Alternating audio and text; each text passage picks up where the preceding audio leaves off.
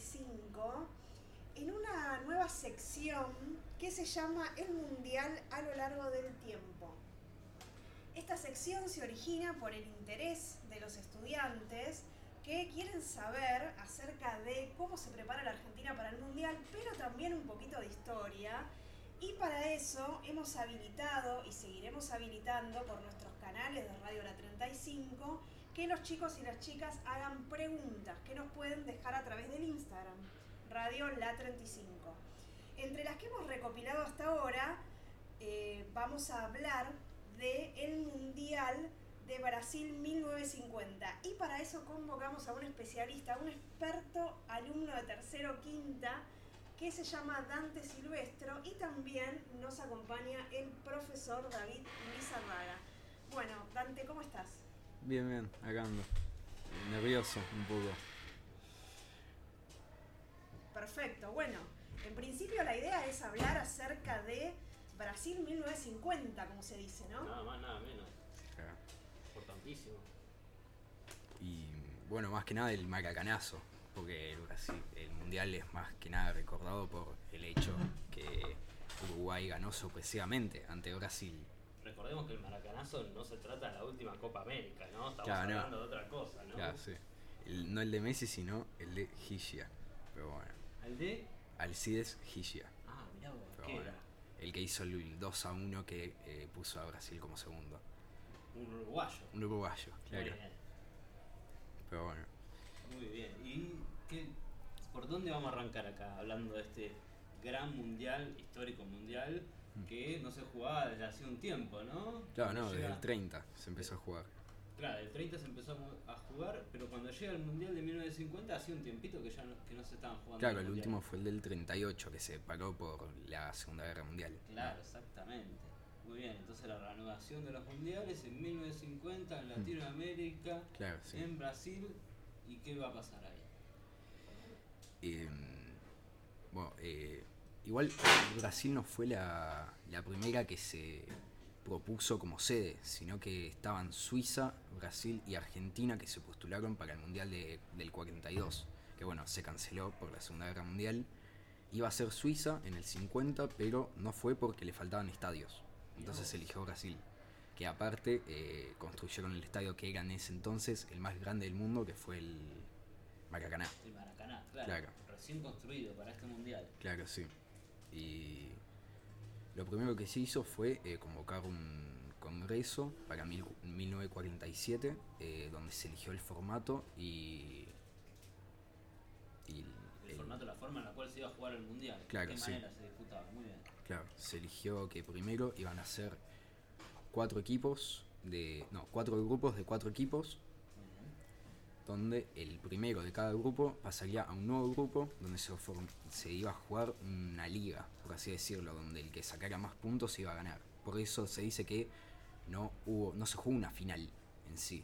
Ah, mirá vos ese dato, no lo, no lo conocía. Claro, O sea, el partido Brasil-Uruguay no es una final. no, no es una final, porque Brasil llegaba ganando y con un empate la alcanzaba, porque una victoria te, va- te daba dos puntos y un empate uno.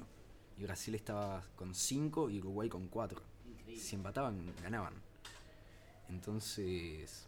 Y se decidió eh, sortear eh, los grupos antes de que se jueguen las eliminatorias. Pero el tema es que dura, antes de que se empiecen las eliminatorias, mucho- muchas selecciones se retiraron y no llegaron a jugar ni las eliminatorias ni el mundial, ¿no? Entonces, en vez de 16 equipos, quedaron 13. Eh, donde, bueno, después de que pasara eso, se eligió que hubieran dos grupos de cuatro, uno de tres y uno de dos. Muy bien. Quedó desfasado, todo raro. Claro, sí, quedó. ese es el tema. Pero Bien. ¿Y mm, nosotros jugamos ese mundial? no, no lo jugamos. Ah. ¿Por qué? Porque, Por razón no lo ganamos. claro, sí. Eh, eh, igual sí, porque teníamos salto equipo, porque estaba la máquina de River funcionando con la Bruna, eh, Giacono, eh, Amadeo Carrizo, Wow. que tienen un récord de como 511 goles en 5 años, 6. Locura. Y mm, igual sí, teníamos un equipo millonario, la verdad, ese es el tema. Muy bien, qué lástima que no jugamos. Claro, lo hubiéramos ganado. Ah. Pero, Reagrandado. claro, pero mm, Bueno, Y bueno. y jugaron e- e- estos cuatro grupos. Sí. Muy bien. El primero fue Brasil, Yugoslavia, eh, Suiza y México. El segundo fue Inglaterra, España, Estados Unidos y Chile. El tercero fue eh, Italia, Suecia y Paraguay. Y el último fue Boli- Bolivia y Uruguay. Es Bien, más fácil. Muchos sudamericanos. Muchos sudamericanos, sí. Bien. Y mm, ese grupo fue eh, el que sufrió la mayor goleada del mundial, que fue un 8 a 0 de Uruguay a Bolivia. Que bueno, también le tocó la más fácil porque solo un rival tenía en los partidos. claro. Para Eh, clasificar a esa segunda zona. Claro, sí. Fácil. Después, prim- primeros de cada grupo quedaron Brasil, España, España, Suecia y Uruguay. Suecia y Uruguay. Muy bien. Esos clasificaron al segundo, Sí. al segundo grupo. Bien. Después, durante esa segunda fase, eh, Brasil ya se veía como campeón al partir del segundo partido, porque empezó ganando 7 a 1 contra Suecia y 6 a 1 contra España. No te puedo creer. Y Uruguay venía a ganarle, no, de empatar 2 a 2 contra España primero y segundo 3 a 2 contra Suecia, en un partido muy ajustado, hicieron al último minuto el gol más, prácticamente. Ganó, ganó, pero sobre el Claro, final. porque entonces se lo veía como favorito a Brasil. O sea, Claro. tenía una superioridad ofensiva mucho mayor que la de Uruguay. Claro, por eso llegamos a este último partido, como decías vos, en el cual Brasil encabezaba el grupo, Mm. Claro. Uruguay lo seguía de cerca, pero con el empate se consagraba campeón finalmente Brasil. Claro, sí. Bueno, entonces. eh, con eso. Y tenemos un, un Brasil fuerte. Fuerte, sí. equipo. Claro, y la presión se la adjudicó también el gobernador de Río de Janeiro, que fue el que puso la guita para que se construyera el Maracaná. Antes de la final, el chabón dio un discurso donde decía: Yo cumplí mi deber como gobernador construyendo el estadio más grande del mundo. Ustedes cumplan el suyo ganan, como jugadores ganando la Copa Mundial. Ah, un amigo. Claro, sí. Sí. Entonces, y también la gente, la prensa, ninguno tenía como campeón a Uruguay. Jules Rimet, que era el presidente de la FIFA, que fue el que más años estuvo en el cargo, que fueron como 40 años, eh, tenía un discurso preparado en portugués para los campeones. Claro, estaba todo dicho. Claro, había una orquesta con que tenía el- la orden de eh, tocar el himno nacional de la selección que se le era campeona. Y solo tenían la partitura de Brasil. o sea, no hubo ni, ni himno ni discurso, nada. No lo puedo creer. Después, eh, Todavía no entiendo cómo no ganó Brasil esto. claro, sí, ese es el tema. Pero después empezó el partido, pero... Y Uruguay salió con una formación de un formato MW. Se llamaba. Que nació en. no, casi, no. eh, que nació en, en Inglaterra en los años 30. Que José Luis Fontana, que era el DT de, de Uruguay, eh, un Uruguay campeón. un Uruguay campeón. 30. Claro. Igual la mayoría de las selecciones usaban ese formato en el Mundial, eh, Brasil también, donde estaban Roque Máspoli en el arco, Matías González como defensa central, otro defensa central que era Eusebio Tejera, un lateral derecho, Stuart Gambetta, lateral izquierdo, eh, Víctor Andrade, eh, un mediocampista defensivo, Obdulio, Obdulio Varela, que era el capitán de la selección, un extremo derecho, Alcides Gilla, dos me- mediocampistas ofensivos, segundo delanteros, que eran Juan Alberto Schiaffino y Julio Pérez, un extremo izquierdo, Rubén Morán, que hacía su debut en el Mundial porque el titular se lesionó, era un pendejo de 19 años, o sea, y un delantero centro, eh, Oscar Míguez. Muy bien. Eh, no, no firmaron esto, ¿no? No nos va a creer nadie que no, que no lo leyó. Lo, lo dijo de memoria, ¿eh? No. Lástima que no lo Así en la radio nos queda. No, no, no nos va a creer. testigos. Ah, Y de paso, ya que estamos, nada, en este ambiente de alegría, creo que estaría bueno contar que en la operación tenemos dos compañeros, ¿no? Que está eh, Rombolá y está Mamani ayudándonos en la operación. Y este programa fue auspiciado y será auspiciado en sus futuras secciones por la profesora La Franconi. Wow. Lo auspicia la Franconi. Lo auspicia La Franconi, patrocinadora. Es la que descubrió a Silvia. Claro. Sí. Así eso ya lo saben. Creo que, a ver, yo escuchaba y desde la ignorancia entiendo ahora un poco por qué algunos alumnos preguntan ¿por qué tanta presión se le puso a Brasil? ¿Tiene que ver con esto de la construcción del estadio? Claro, sí. Y aparte porque como llegaban de eh, ya como campeones, nadie tenía como campeón a Uruguay, eh, la prensa, los aficionados, todos ya cantaban un Brasil campeón. Ese es el tema. Más que nada por eso. Claro. eh, y, y hasta ahora nosotros tenemos Uruguay, campeón de 1930, local. Sí. Eh, en el 34, ¿quién gana? E Italia. Italia, local. Sí, local, También. pero también con un tema de corrupción medio importante por parte de Mussolini. Claro. En el 38 vuelve a ganar Italia y 50 Y el 38, ¿dónde se juega? en Francia. En Francia. Mm. Ahí no había sido un local. No. Ahí ya no, está bien. Bueno, y ya llegamos al Brasil, eh, ¿no? Directamente de ahí. Desde Sí. el 38 vamos directamente a, a Brasil. Bueno, bien. Eh, ¿Vamos al ah, partido? Sí, vamos al partido. Dale. Después, empezó ganando Brasil eh, con ¿Minuto? 47 me parece, no sé igual, Wow. no sé tanto. Pero um, No diga no sé que nadie lo va a chequear. sí, ¿no? Después hacen el gol del empate que lo hace Chafino, que le lleva... espere. 1 a 0 gol de Brasil. Sí, ganan. Bien, ya de Claro. todo como se venía eh, esperando, Claro, ¿no? Ya un- toda la fiesta organizada, ya gol, bien. Claro, sí. El gobernador de Río de Janeiro tranquilo. Claro. Bien, Ahora están haciendo los muchachos lo propio, yo ya hice lo mío. Claro. La orquesta repasando las últimas partituras ya para tocar. Y segundo tiempo. Sí, segundo tiempo. ¿Cuál- ¿Para el 47 vos lo nombrás como primer tiempo o es el comienzo del segundo tiempo? No sabemos. No me acuerdo, no, Bueno, no me acuerdo. importa, siempre hay uno que pregunta y que molesta. Claro. Eh, bueno, bueno, la- después cómo sigue la cosa. 1 a 1 1 a 1 en qué? es ¿El Chafino segundo en el segundo tiempo. Lo hace Chafino. Hasta ahí todo bien, venían ganando. Y eh, una curiosidad de ese gol es que Chafino hasta el día de su muerte no sabía cómo metió la pelota donde la metió. La metió al, eh, al palo izquierdo cuando la Ah. quería meter al palo derecho. El hijo, sobrinos, en un documental que lo tengo acá anotado, eh, Maracanazo desde el alma, eh, cuentan que mm, le quiso pegar para meterla abajo de los pies de Barbosa, que era el arquero brasilero, y la mandó para el otro lado. Y hizo el empate. Y él contaba que cada vez que le decían, eh, usted hizo el gol del empate, sí, pero, y empezaba a contar siempre la misma historia, porque no sabía. Estaba convencido. Claro, sí, ese es el tema. Y hasta ahí ganaba Brasil el mundial. Después viene Alcides Gilla, eh, pocos minutos antes de que termine el partido. Le llega la pelota eh, de Obdulio Varela, se la toca a Julio Pérez. Sigue corriendo, pasa un jugador de Brasil, se la toca de vuelta a Julio, con una gambeta elude a. No me acuerdo el nombre, pero bueno, eh, a su marca.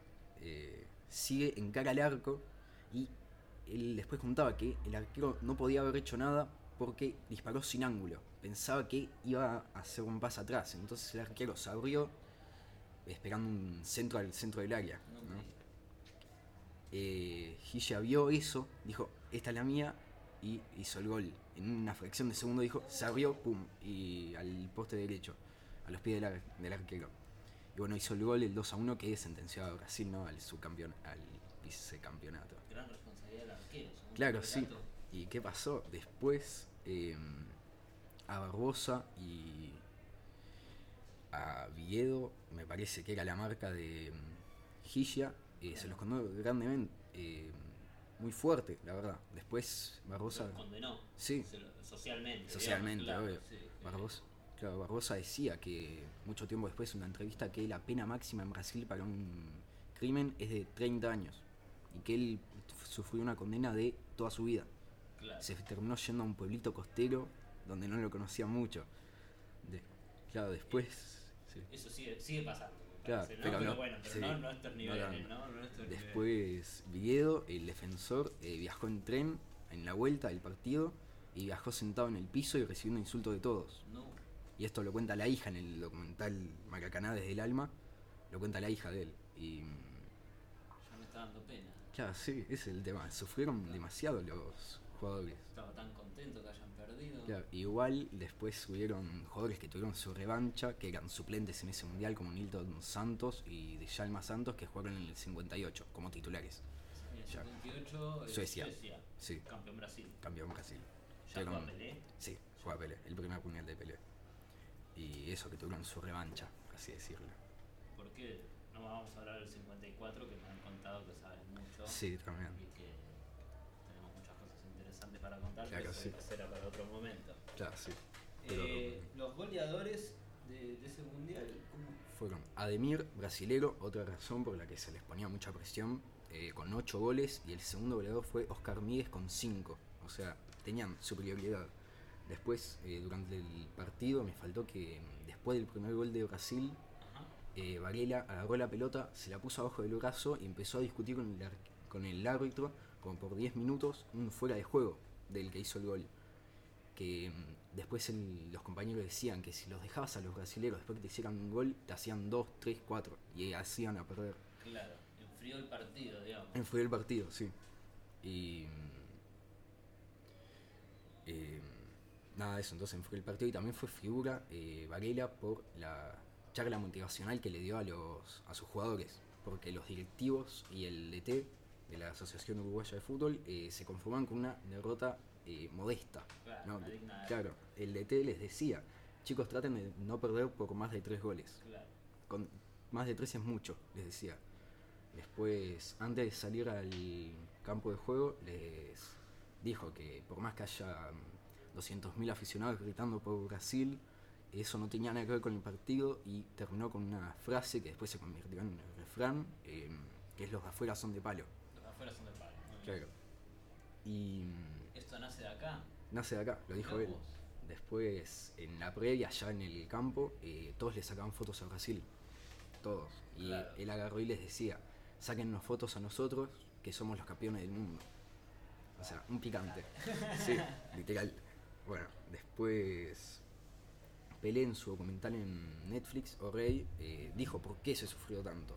Porque la mentalidad del brasilero en ese entonces era que todo lo de afuera era superior. El fútbol de tal es mayor que el nuestro. eh, entonces, viniendo de ganarle a países europeos como Suecia y España, que eran los mejores en ese entonces, eh, se enalteció de una forma el espíritu brasilero eh, impresionante. Ese es el tema. Por eso se sufrió tanto. Por eso que en los bares no pasaban música porque estaban todos llorando y cosas así. Ese es el tema. Hay una anécdota de un brasilero, no me acuerdo, de un brasilero, no, de un uruguayo, no me acuerdo cómo Mm. se llamó, una de las figuras del, del equipo de Uruguay, eh, que él las noches, en vez de irse a festejar con sus compañeros, Sí. terminó dando vueltas por los bares de Río de Janeiro, Sí. eh, brindando, intentando eh, mejorar el ánimo de los brasileros que estaban muy tristes, contaba.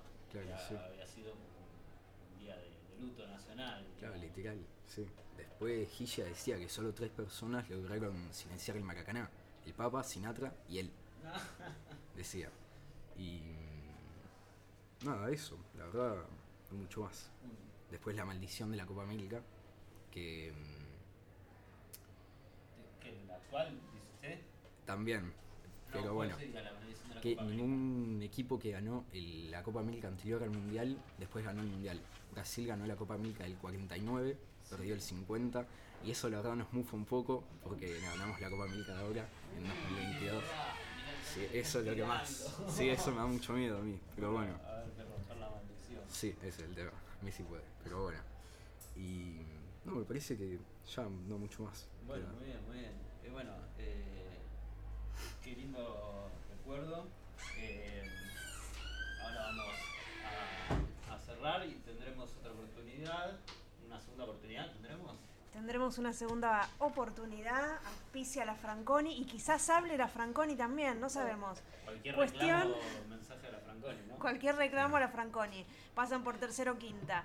Chicos y chicas, los esperamos en el Instagram con sus preguntas. Vamos a dejar una placa para que ustedes puedan poner qué quieren que acá el compañero Dante, especialista, hable en el próximo programa. Nos vemos.